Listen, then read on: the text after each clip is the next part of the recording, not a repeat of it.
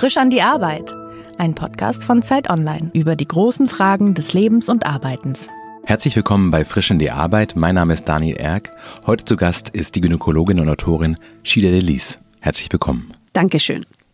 Äh, du hast ein Buch geschrieben, das heißt Unverschämt. Und ich muss sagen, das ist eines der Bücher, wo man schon auf dem Titel total viel lernt, weil mir war intuitiv gar nicht klar, dass eine Unverschämtheit etwas ist, wofür man sich nicht schämt. Ja, das stimmt. Mit dem Titel habe ich mich anfangs auch so ein bisschen schwer getan, weil ich wollte eigentlich das Wort Scham ist ja, ja. eigentlich das, was eigentlich komplett abgebaut werden soll durch, durch das Buch, mhm. weil das ja wirklich etwas ist, was eigentlich in unserer heutigen Zeit eigentlich hoffentlich nicht mehr geben sollte in Bezug auf den weiblichen Körper. Und äh, das wurde mir vorgeschlagen, der Titel war nicht, also meine Idee primär war auch nicht mein Favorit. Ich habe auch gesagt, so unverschämt. Hm, hm, hm. Aber je länger ich drüber nachgedacht habe, habe ich gedacht, ja, eigentlich ist es genau richtig. Es ist genau richtig so, wie es ist. Hast du denn den Eindruck, dass die Scham insgesamt nachlässt? Also wenn du du auch über deine Patientinnen in der Praxis nachdenkst, werden die Leute freier, werden die entspannter mit ihren Körpern? Ich denke, das passiert sehr langsam. Mhm. Also ich bin jetzt seit 12, 13 Jahren in meine Praxis niedergelassen. Ich glaube, das bewegt sich im Schneckentempo, mhm. der Abbau der Scham. Also ich sag mal so, ich denke mal, vor 20 Jahren war das Thema äh, Frauen und Selbstbefriedigung war noch super tabu. Mhm. Und jetzt ist es vielleicht nur noch 60 Prozent oder mhm. 70 Prozent tabu anstatt 100 Prozent tabu. Also da ist noch sehr, sehr, sehr viel Arbeit zu leisten. Und sehr, sehr viele ähm, junge Mädels, die zu mir kommen, habe ich das Gefühl, okay, wir fangen wieder an, wie bei Monopoly, erst geh wieder zurück zum Start, wir sind wieder zurück am mhm. Start und wir müssen wieder von vorne anfangen. Also sehr, sehr langsam. So ein Schritt vor, zwei Schritte zurück? So ein bisschen. Ja. Ja, so ein bisschen. Also ich sag mal so, wir sind sicherlich, ist es weniger Scham da als in den 50er Jahren mhm. und vielleicht auch als in den 60er Jahren. Aber man kann nicht sagen, dass sich der Scham so rapide abbaut, mhm. wie ich das jetzt gerne hätte, ja, oder mhm. wie man es vielleicht auch so meint, weil wir werden ja doch dauernd konfrontiert überall mit ich meine, Sex ist ja überall. Überall schalten Fernseher an und du siehst dann, keine Ahnung, irgendwelche nackten mhm. Pärchen auf einem blöden Boot, dass du irgendwie denkst, okay, es ist irgendwie, ja. Mhm, auch ähm, für, die, für die Amerikaner sind wir Deutsche ja auch so super freizügig, weil die ja. irgendwie denken, keine Ahnung, hier zeigt jeder seine Brüste im Schwimmbad, keine Ahnung was, ja. Und das ist alles so normal, aber nichtsdestotrotz, der Charme ist immer noch da. Gibt es Punkte in deiner Praxis, wo du denkst, dieser Charme steht auch einem medizinisch klugen Umgang mit dem eigenen Körper im Weg? Also zu sagen, sowas, bitte beschäftigt euch mit eurem Körper entspannt, weil das hat auch eine Bewandtnis. Absolut. Absolut, weil wenn du dich schämst wegen gewissen Körperteilen, mhm. dann bist du doch nie wirklich zu Hause mit deinen mhm. Körperteilen. Ich sage immer ganz gern, du bist da nicht mit deinen Genitalien auf Du und Du. Und das ist immer mhm. schlecht. Wenn du dich nicht mit dir selber wohlfühlst, beziehungsweise wenn du dich nicht ähm, in dir zu Hause fühlst, dann bist du doch nie richtig an deine richtige Kraft gekommen mhm. irgendwie. Weißt du, was ich meine? Du bist dann ja, immer klar. so ein bisschen geschwächt. Auch gerade in Bezug auf Frauen. Also ich denke, das ist natürlich auch bei allen Menschen so, natürlich. Also ein Mann, der sich schämt, weil er glaubt, sein Penis ist zu klein, ist auch mhm. geschwächt. Aber da Frauen halt mein Thema sind, kann ich halt nur von Frauen reden. Und in wirklich in Bezug auf Frauen, wenn eine Frau Angst hat für ihren Körper, sich schämt für ihren Körper, ist sie geschwächt und ist sie eigentlich auf auch im größeren Scale, ist sie auch leichter manipulierbarer von außen. Hm. Also das heißt, und es fängt von zu Hause an, ja, wenn dann, keine Ahnung, die große Schwester oder der große Bruder oder die Mutter sagt, oh nee, das kannst du nicht anziehen, guck dir mal deinen Bauch an, das hängt da einfach raus, ist ja ekelhaft, ja. Hm. Bis hin zu Werbung, das uns sagt, wir müssen schön sein, toll sein und so weiter bis hin zu irgendwelchen anderen Kulturen, wo einfach es völlig selbstverständlich ist, dass der Mann das Sagen hat über die Frau. Hm. Völlig selbstverständlich. Und es passiert, wenn eine Frau nicht in ihrem Körper zu Hause ist. Und es fängt im Kleinen an. Mhm. Wir waren gerade bei der Scham mhm. und dabei, dass äh, Frauen in ihrem Körper nicht zu Hause sind und dass mhm. deswegen auch ganz viele so Dinge passieren, die auch medizinisch vielleicht problematisch sind. Mhm. Was sind denn so die medizinischen Dinge, die dir im Alltag am häufigsten über den Weg laufen, wo du denkst, das ist nicht nötig, wenn man nicht, wenn es nicht so schambehaftet wäre, könnte man da ganz viel auch medizinische Prävention betreiben? Das fängt ganz einfach mit die normale gynäkologische Untersuchung an. Also es mhm. gibt viele Frauen, Mädels, die super ungern ähm, zur gynäkologischen Untersuchung gehen, weil die sich schämen. Ähm, also einfach, weil die sich schämen. Also nicht nur, weil es unangenehm ist, nicht, weil man ein bisschen Angst hat vor einer Untersuchung, sondern weil die sagen, das ist mir peinlich. Mhm. Und aus den verschiedensten Gründen. Manche sagen, ja, dann, ich habe Zellulite oder hm, ich äh, bin untenrum nicht rasiert, ich will heute nicht zum Frauenarzt, solche Dinge. Und mhm. allein deswegen zu sagen, ich gehe nicht zum Frauenarzt, ist schon schlecht. Ne? Es gibt auch Frauen, die, keine Ahnung, sich schämen für ihre Brust und deswegen äh, nicht zur Mammographie gehen beispielsweise, ne? weil die irgendwie Hm, denken, okay. die, die Das Brust ist natürlich massiv, ne? Ja, Ja. genau, richtig. Aber auch Krebsvorsorge natürlich auch. Also das ist natürlich ein Problem. Und andere Dinge, das kann alles Mögliche sein. Also das ein, ein ganz, ganz großes Problem ist äh, Scham vor der eigenen Sexualität, dass die Frauen wirklich Probleme haben dann mit Sex und mit all diesen Dingen. Und deswegen über eine längere Kette von Problemen und Assoziationen das dazu führt, dass sie Schmerzen haben beim Sex. Eigentlich ein sehr typisches Problem. Also Frau kommt zu mir und sagt, ich habe immer Schmerzen beim Geschlechtsverkehr. Diese Aussage ist eigentlich das Ende von einem langen Prozess, was eigentlich sehr, sehr lang schon stattgefunden hat. Das bedeutet, die Frau hat sich geschämt wegen ihrem, wegen ihrem Genital, wegen ihrer Sexualität, hat auch nie die Worte gefunden, das zu kommunizieren zu ihrem Partner, hat deswegen auch nie wirklich sagen können, stopp, das, was du machst, tut mir weh oder das gefällt mir nicht so, wie du das machst und so weiter. Also verstehst du das? Das ist eine ganz, ganz lange Geschichte da. Und diese Frauen enden in der Praxis irgendwann mal, weil die denken, dass mit, denen, mit ihnen irgendwas nicht stimmt. Oder die denken, ich habe vielleicht eine Infektion oder hin oder her. Ja? Aber das Interessante ist ja, das sind ja eigentlich sehr stark gesellschaftlich-psychische Dinge, Mhm. die sich dann körperlich äußern. Hast du das Gefühl, eigentlich müsste die, quasi die gynäkologische Arbeit auch viel mehr psychologisch viel früher anfangen und an ganz anderen Punkten eingreifen und nicht erst dann, wenn es körperlich ist? Ach, absolut. Absolut. Da sprichst du auch wirklich so ein Herzensthema auch absolut von mir an, weil die Gynäkologie, so wie die jetzt in Deutschland oder wie sie wahrscheinlich auch weltweit so gedacht ist. Dieses Patientin kommt rein, du hast für sie zehn Minuten und sie kommt rein und du versuchst irgendwie das Problem schnell zu erfassen, eine Lösung anzubieten und auf Wiedersehen. Vielleicht hast du auch Termine, die 15 Minuten gehen, vielleicht 20 Minuten.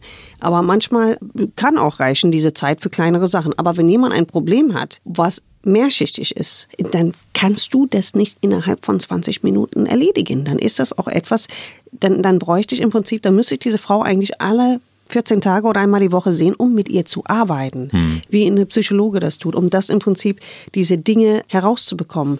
Wir haben sehr viele psychosomatische Erkrankungen in der gynäkologischen Praxis, wahnsinnig viele.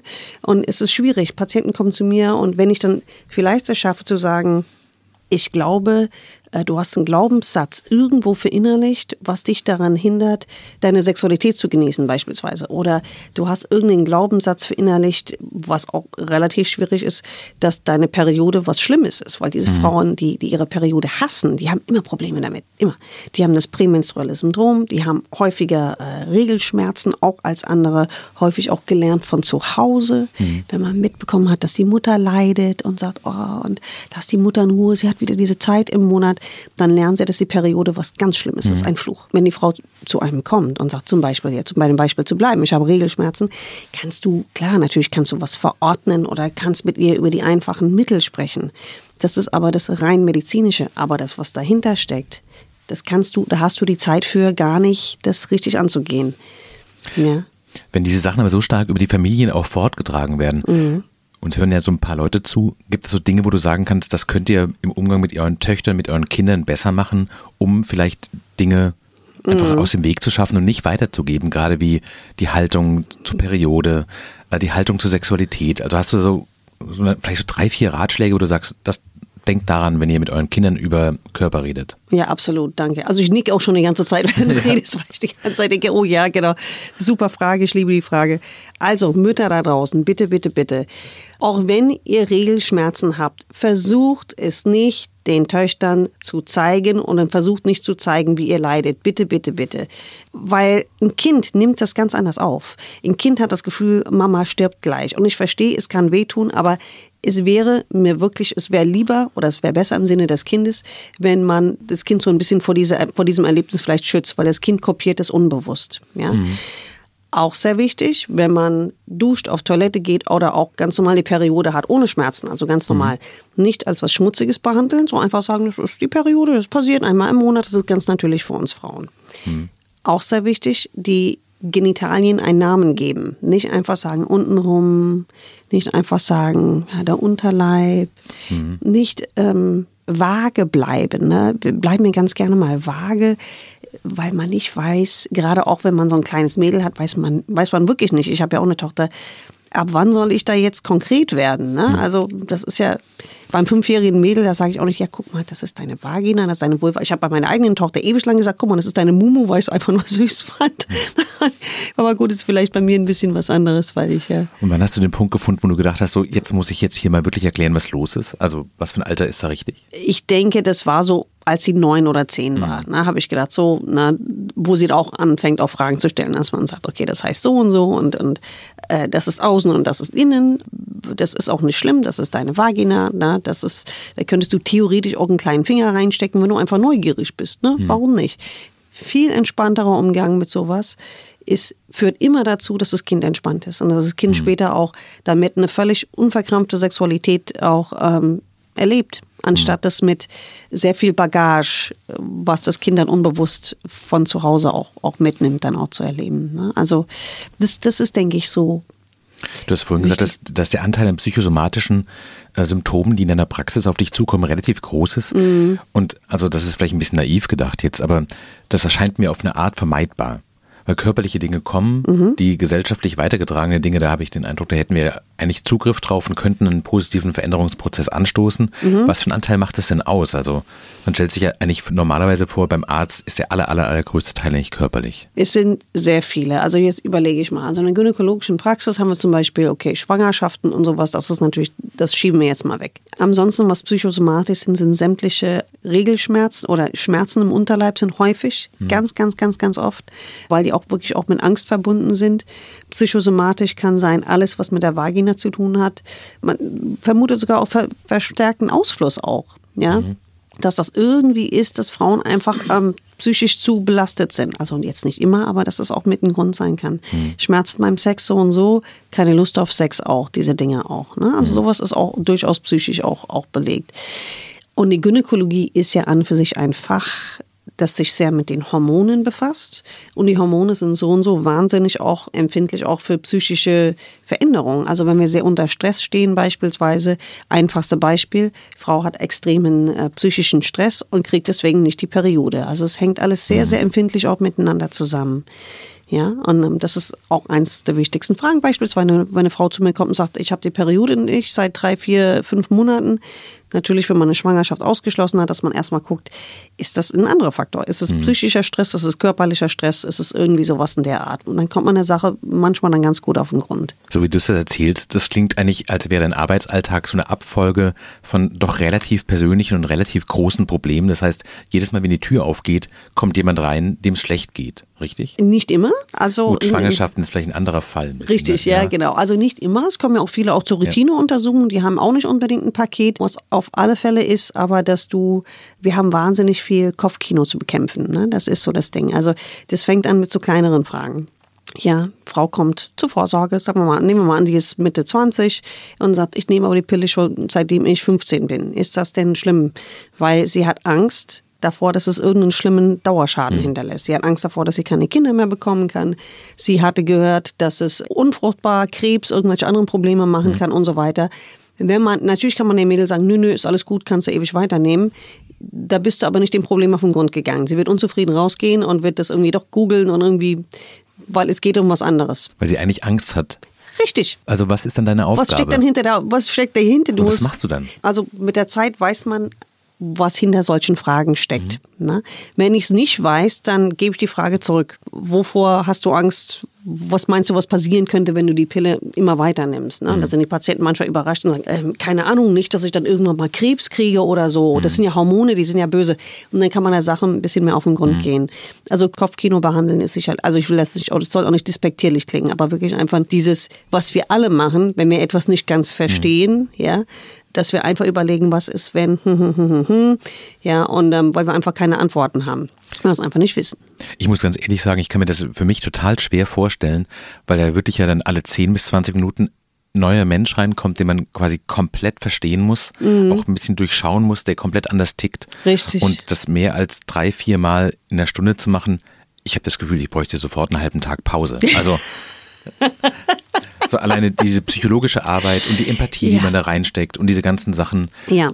Es ist anstrengend, ja. Es ist, es ist wirklich anstrengend. Also es macht Spaß, aber es ist genauso, wie du sagst. Also man kann es nicht zu lange machen. Deswegen, also alle beschweren sich, die Ärzte haben nie lange auf oder haben, mhm. können nicht arbeiten von morgens sieben bis abends sieben. Also jedenfalls äh, hört man das immer mal wieder durch die Politik raunen, diese Beschwerde. Ich habe die eigentlich auch. Also ich möchte auch gerne, dass ich vor der Arbeit einen Arzttermin machen kann und nach der Arbeit einen Arzttermin und ja. nicht halt irgendwie wegrennen muss in der Mittagspause und diese Dinge. Aber ich verstehe das natürlich total. Wenn du es richtig machen willst, dann ist hm. nach vier, fünf Stunden ist deine Batterie alle. Ja, ist dein Akku ungefähr bei drei Prozent oder muss aufgeladen werden. Ja. Was macht dich in diese, an dieser Arbeit glücklich? Gibt es so diese Tage, wo du merkst, du gehst raus und denkst, heute war ein richtig guter Tag? Ja, einige Punkte sind das. Also ich habe ja das Glück, mein Fach ist ja mit sehr, sehr vielen schönen Momenten wirklich gesegnet. Also allein Schwangerschaften, äh, ob gewünscht oder, oder nicht geplant, ungewünscht oder völlig überraschend ungewünscht. Mhm. Also solche Sachen, die sind einfach, das ist einfach klasse. Aber wenn man eine Frau gut helfen konnte, die dann, ich mache auch sehr viel mit Hormone oder Hormonbalance. Und äh, wenn eine Frau zu mir kommt, dann ist ein Schatten ihrer selbst, weil sie in den Wechseljahren ist und weil sie sich ganz, ganz schlimm fühlt. Und ich kann sie gut einstellen und sie kommt nach 14 Tagen rein. Ich habe das Gefühl, ja, die Lichter sind wieder angeknipst, sie strahlt wieder, das ist super. Mhm. Das ist dann auch dankbar, weil man auch merkt, die Leute sind wirklich, wirklich froh, dass sie Hilfe bekommen haben. Mhm. Das ist auch sehr wichtig, wenn man, wie soll ich das beschreiben? Es gibt ja eine männliche Art der Medizin und eine weibliche Art. Nehmen wir mal Yin und Yang so ein bisschen. Ne? Mhm. Und es bezieht sich jetzt nicht auf Mann, sondern einfach auf, was, was ist ein männliches Attribut, was ist ein weibliches Attribut. Mhm. Männliche Attribut ist Krankheit, Symptom, Rezept schreiben, auf Wiedersehen. Ne? Mhm. So, also diese, diese Kaskade oder diese, also diese Reihe. So eine Art Ingenieursdenke, dass ja, man genau. den Körper wie eine Maschine sieht. Ja, genau. Einfach mhm. das kaputt, das machen wir, ja. das ist kaputt, so reparieren wir das, Medizin oder Pflaster mhm. drauf, alles gut und so weiter. Wohingegen an die weibliche Seite oder die weibliche Komponente einfach von dieser Geschichte ist wirklich das Zuhören und den Mensch dass der Mensch sich akzeptiert fühlt und wohlfühlt. Das mhm. ist ja eigentlich, warum suche ich das Wort? Also, dass der Mensch sich wirklich wohlfühlt und ein bisschen in einem sicheren Raum sich fühlt mhm. oder sich, sich wähnt. Und das sind die Dinge, da passieren die guten Dinge, weil dann ist es so, dass die Patienten aufmachen, dass die Patienten, das ist auch so, dass die Patienten auch wichtige Informationen auch sagen und man muss da sitzen wie ein Schwamm und einfach alles aufnehmen und mhm. zuhören. Und ich glaube, dass dieser Effekt einfach, dass der Patient oder die Patientin da sitzt und das Gefühl hat, da ist jemand, der Zeit hat und der ohne Hetze das einfach sich anhört, was ich mhm. zu sagen habe. Allein dieser Effekt heilt schon. Bin ich felsenfest von überzeugt.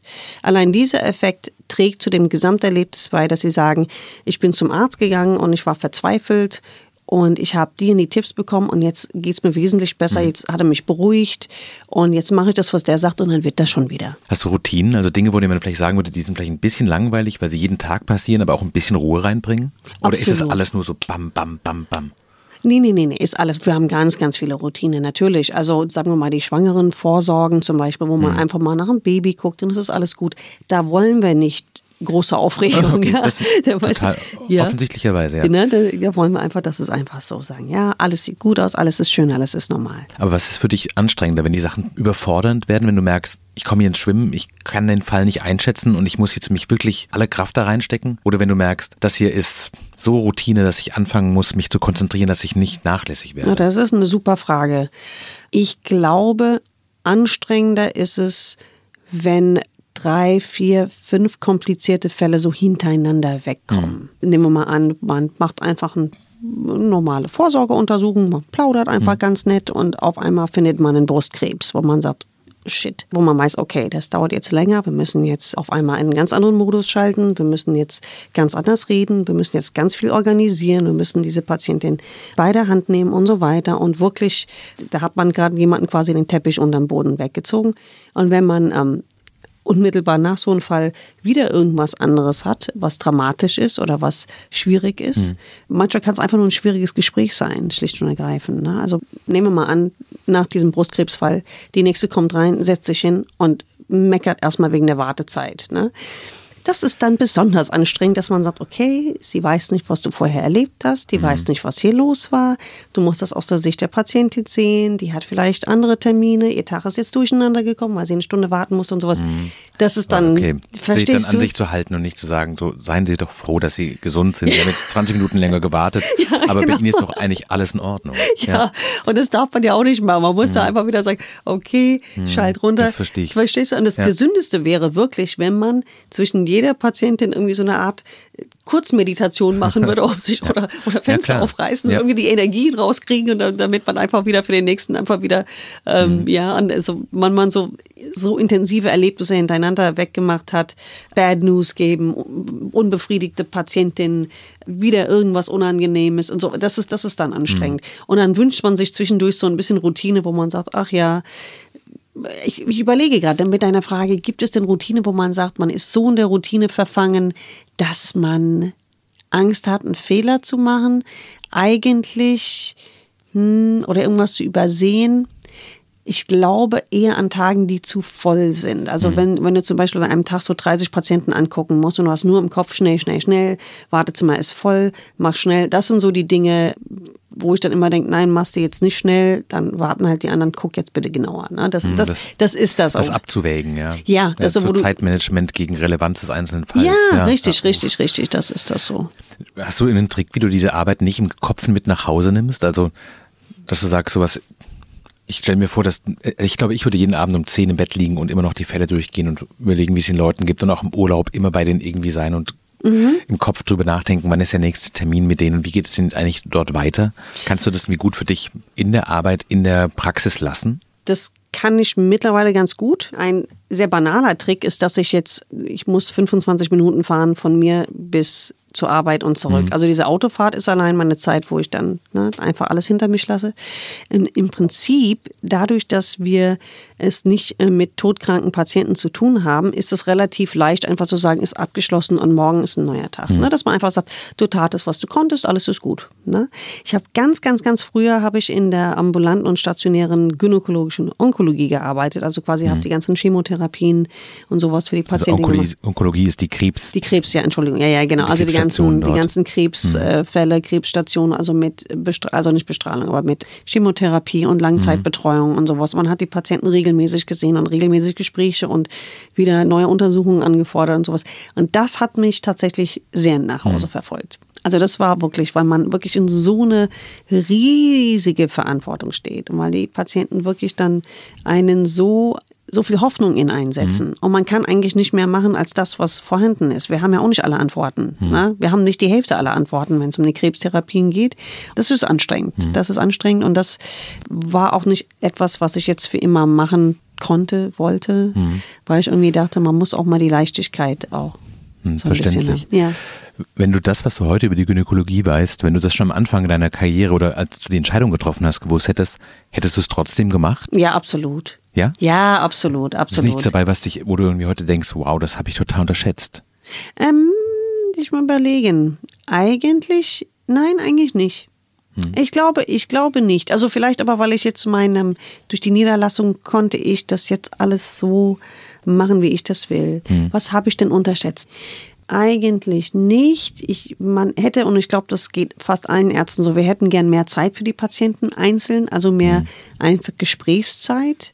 Ich glaube, das habe ich nicht so. Ich glaube, ich habe mir das so ein bisschen romantischer, noch romantischer vorgestellt, dass man noch mehr Zeit mit den Patienten verbringen kann und noch mehr, keine Ahnung, seine Frauenkreise machen kann, wo alle zusammensitzen, wie, keine Ahnung, wie bei den anonymen Alkoholikern, wo jeder seine Geschichte erzählt. Das war jetzt vielleicht ein blöder Vergleich, aber wo man einfach mal ein Ja, aber wo, bisschen der, wo intimer die auch Person auch mehr zum Tragen kommt, Ja. nicht nur der Körper halt. Ne? Richtig, ja. richtig. Also ich glaube, das ist was, als ich angefangen habe im Studium nicht so überblicken konnte, was ich mir, glaube ich, ein bisschen romantischer vorgestellt habe.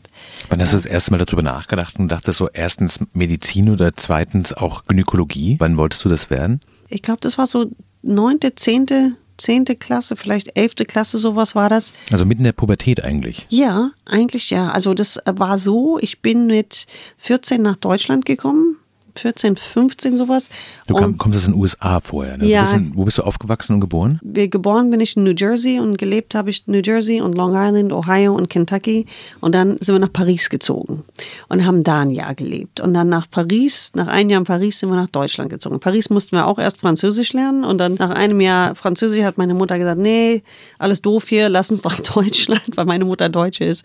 Und dann sind wir direkt nach Deutschland, direkt ins Rhein-Main-Gebiet. Also ich musste erst einen Deutschkurs machen, aber dann hat sie mich direkt in den deutsche Schule gesteckt. Ende der neunten Klasse bin ich dann reingekommen. Du verstehst gleich, worauf ich hinaus will. Ja? Mhm. Ähm, ich habe dann irgendwann mal gedacht, was willst du machen? Weil ich wusste, ich will irgendwas machen mit irgendwie Arbeit an der Basis. Mich hätte auch sowas wie Jura oder sowas interessiert, wo es mit etwas mit, was ich mir damals vorgestellt habe, Wahrheit zu tun hat oder irgendwie irgendwas also Menschen Wichtiges. zu ihren Rechten zu verhelfen ja, und sowas, ja. Irgendwas fundamental Wichtiges zu tun. Also was mit Sinn. Ja, genau. Mhm. Und Jura konnte ich nicht machen, weil das, das hätte ich vom Deutsch her nicht geschafft. Ja, mhm. das war einfach nicht mein, also ich weiß, dieses Juristendeutsch war nicht meins. Ich das ist auch für ganz viele Deutsche nicht. Ja. Also ja. nicht, nicht in der Sprachkompetenz Eben. unbedingt.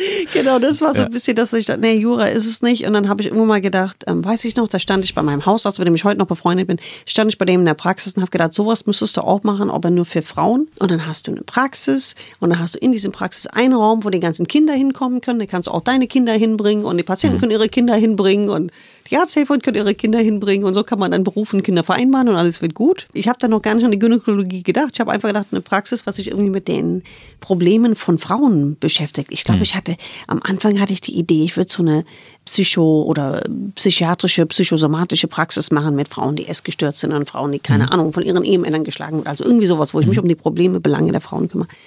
Und im Laufe des Studiums kristallisierte sich das so raus, Gynäkologie dass mhm. es das ist. Also ich hatte erst so ein bisschen in andere Fächer reingeguckt und ich habe einmal ein Praktikum gemacht im Krankenhaus in der inneren Medizin und das fand ich so langweilig. Ich habe mich zu Tode gelangweilt und bin so habe mich dann immer von der Station abgeseilt und bin immer so um den Kreissaal rumherum getigert und habe mhm. gedacht, vielleicht kannst du da mal reingucken. Da habe ich gemerkt, es mhm. interessiert mich wirklich.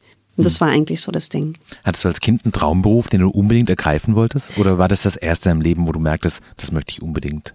Nee, ganz früher wollte ich Schauspielerin werden, Bühnenschauspielerin. Das war so mein Ding. Schauspielern oder Bücher schreiben, irgendwie sowas. In Bücher schreiben hat das schon mal ganz gut geklappt, oder? Und genau, genau, richtig. Also, weil du die Schauspielerei gerade erwähnt hast, es gibt eine Sache, über die hatte ich vorher nachgedacht, vor unserem Gespräch, und das war, Ärzte treten ja im Fernsehen relativ häufig auf, so mhm. Haus-MD, ähm, Krankenhausserien und sowas. Merkst du manchmal, dass du, dass Leute von dir auch einen Auftritt erwarten, weil wir sprachen vorhin über die Psychologie des Arzt-Patienten-Verhältnisses, mhm.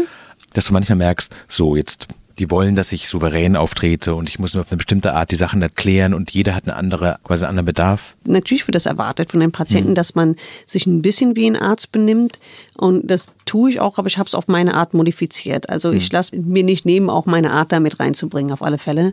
Und ich trage auch zum Beispiel in der Praxis keinen weißen Kittel. Ich trage normale Klamotten. Ja, ich sage weiße Kittel, ich kann es nicht mehr sehen. Ich habe seit dem Krankenhaus hab gesagt, ich will das Ding nie wieder anziehen, nie wieder. ja. ja, und äh, deswegen, also verändert das das Verhältnis, dass die Leute anders mit dir sprechen, eher auf einem privaten Rahmen und nicht so dieses, ja, ja, Frau Doktor? Das weiß ich ehrlich gesagt nicht. Also das ist immer die Befürchtung von meiner Mutter, die sagt, mein Kind, du musst einen weißen Kittel tragen. Ich sage, nein, so eine Trotzphase. Ja.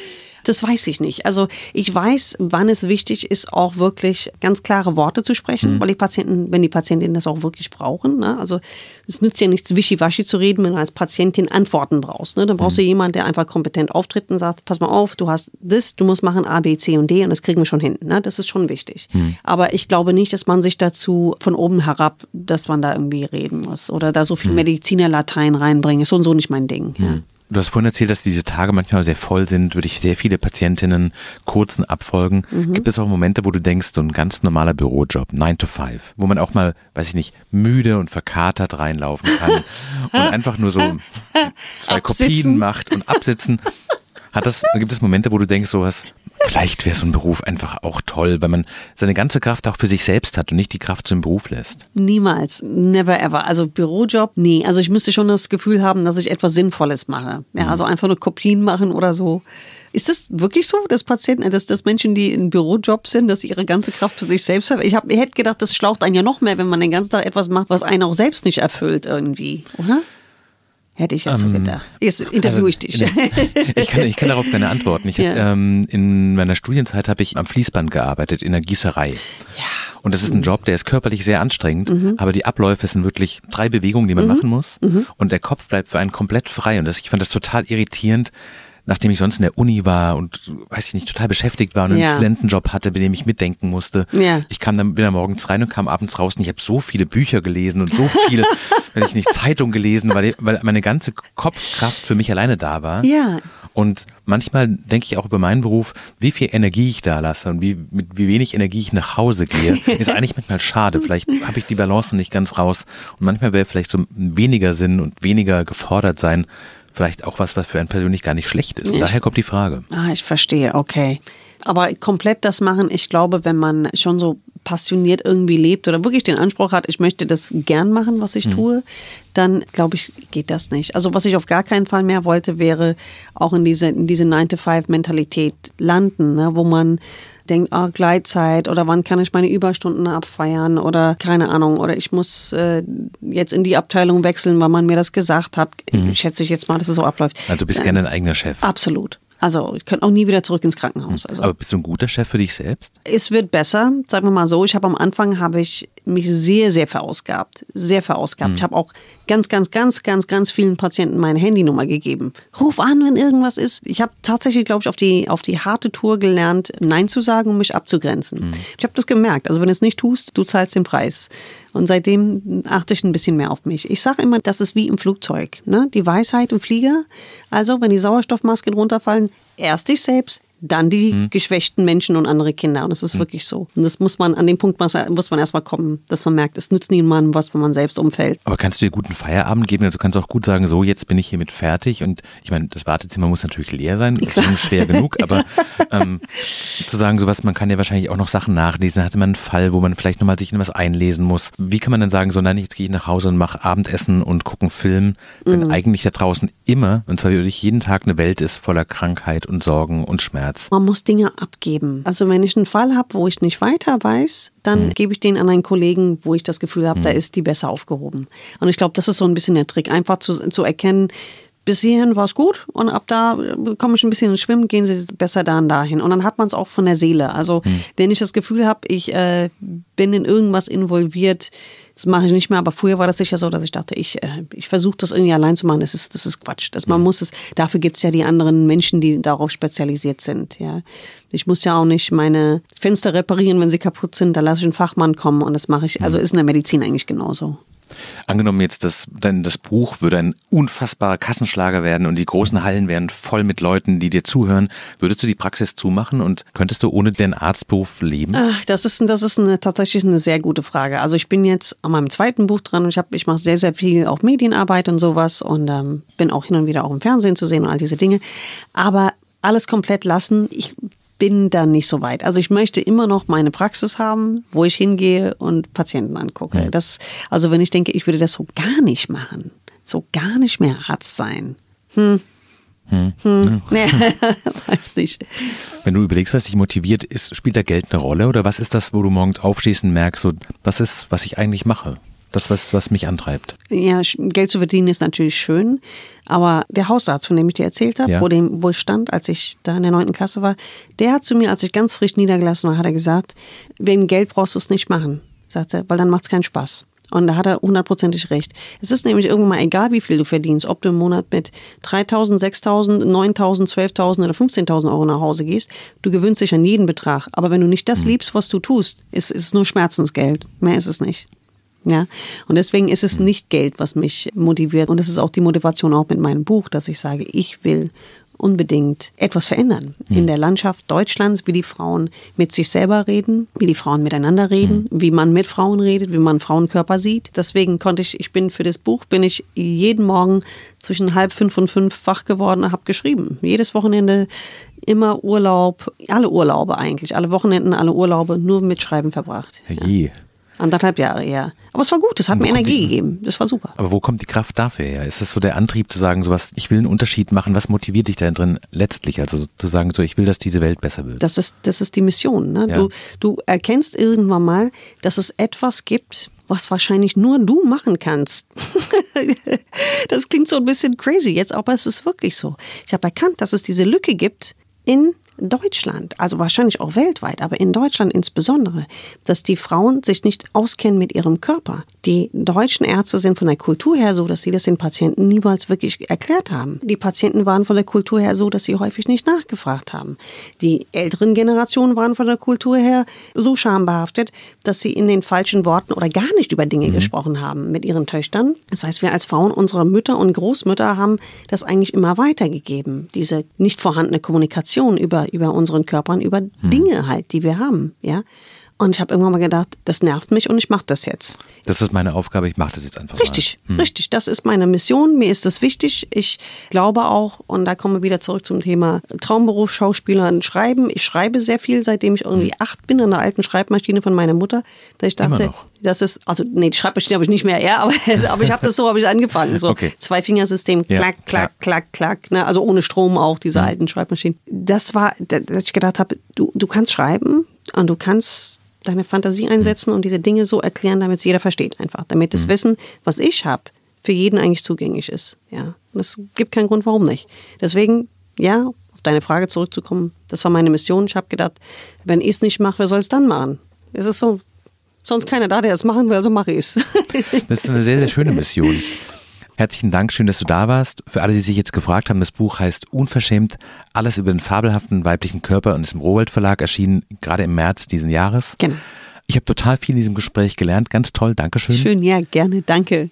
Wenn Sie auch äh, beim Zuhören Fragen hatten oder noch irgendwas, was Sie uns mitteilen wollen, schreiben Sie uns gerne an frischandiearbeit.zeit.de. Sheila, vielen Dank für ja, deinen Besuch. Danke, dass ich da sein durfte. Hat Spaß gemacht. Vielen Dank.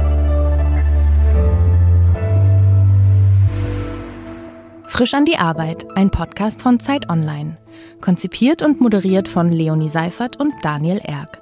Produziert von Maria Lorenz, poolartists.de.